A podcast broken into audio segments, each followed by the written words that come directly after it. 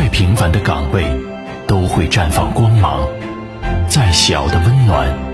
都值得被传递。你未必光芒万丈，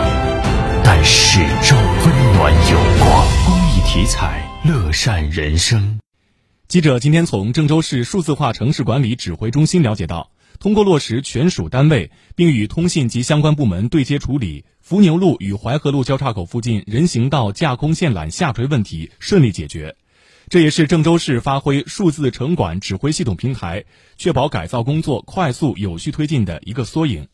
据了解。为规范城市空间秩序，提升城市品位，从今年开始，郑州市将对全市约六百公里架空通信线进行入地改造。其中，二零一九至二零二零年计划完成主次干道重点区域约四百公里的架空线入地任务，基本消除城市空中蜘蛛网现象。